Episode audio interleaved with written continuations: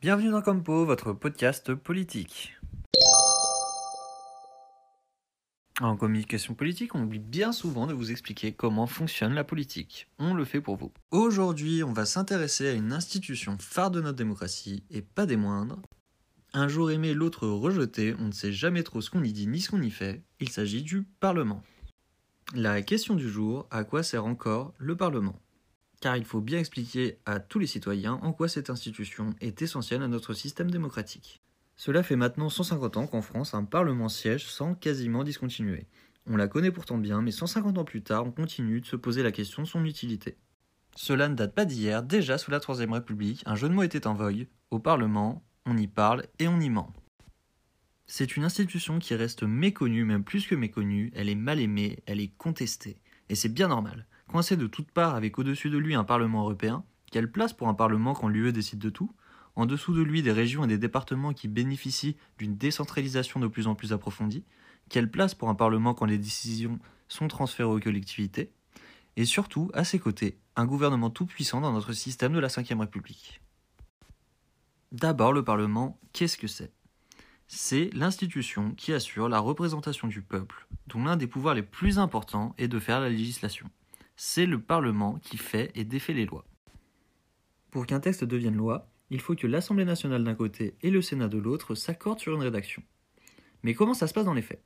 Par exemple, un texte est déposé à l'Assemblée par le gouvernement.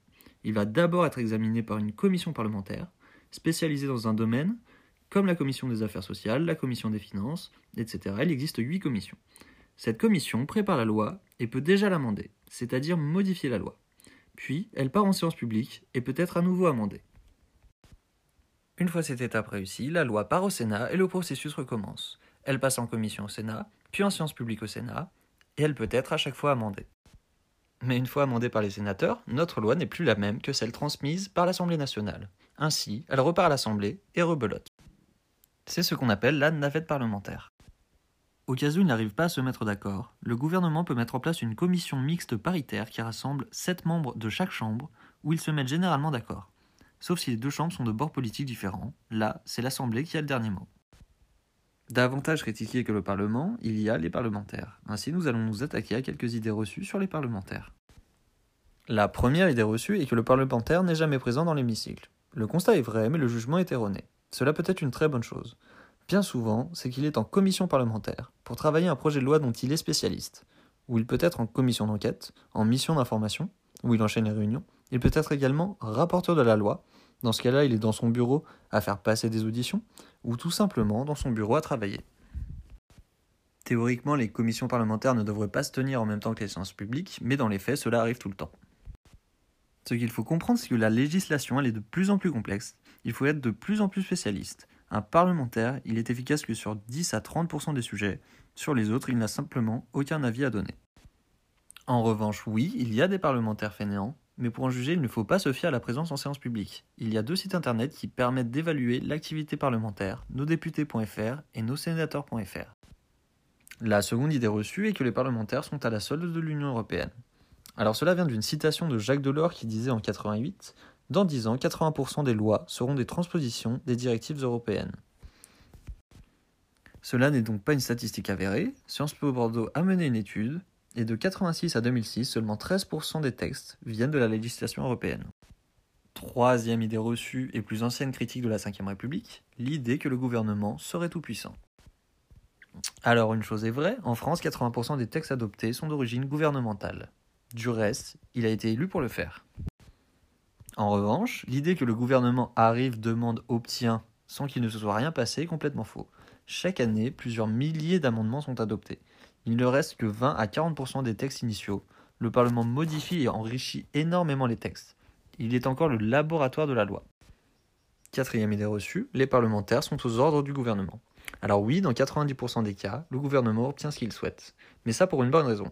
Les parlementaires sont tenus à la discipline la majorité respecte ce que veut son gouvernement. Et ce pour une bonne raison, ils doivent leur élection à un parti politique, à une étiquette politique, pas pour leurs valeurs propres. Ils sont d'ailleurs élus par le peuple pour ça, pour faire appliquer ou non un programme. En revanche, les sénateurs le font beaucoup moins, ils sont beaucoup plus indépendants. Mais cela ne veut pas dire que le Parlement n'a pas joué son rôle.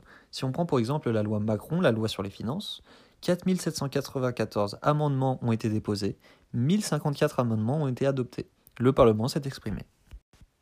Cinquième idée reçue, les parlementaires se perdent en protestations stériles. L'opposition est stérile. Alors oui, l'obstruction parlementaire est une réalité. Il y a d'ailleurs plusieurs méthodes pour faire de l'obstruction parlementaire. On peut déposer un maximum d'amendements pour noyer le travail parlementaire, ou bien tous les députés de l'opposition vont en séance publique et prennent tour à tour la parole pour dire tous la même chose, ou encore parler sans discontinuer. Car on ne peut pas couper un parlementaire. Christine Boutin a parlé pendant 5 heures en 2008 contre le projet de loi pour le Pacte. Mais en réalité, il faut nuancer. Le gouvernement dispose de plusieurs armes contre l'obstruction. Il y a le 49.3, le 44.3, qu'on appelle aussi vote bloqué, ainsi qu'une révision de la Constitution en 2008 par Sarkozy, qui a donné au gouvernement la possibilité de limiter le temps du débat parlementaire, entre 30 heures ou 50 heures, avec une majorité du temps de parole pour l'opposition, soit 60%. Et surtout, il ne faut pas oublier que dans les faits, l'opposition est associée à l'élaboration de la loi. Il arrive régulièrement qu'elle arrive à faire adopter des amendements, et puis dans l'intérêt général, ils travaillent ensemble et les oppositions disparaissent. Pour finir, il faut retenir que le Parlement a un rôle essentiel dans l'élaboration de la loi. Les parlementaires ne font pas que s'envoyer des noms d'oiseaux. Le débat parlementaire est important, il est pédagogique et s'appuie sur de réels arguments. C'était Compo, votre podcast politique.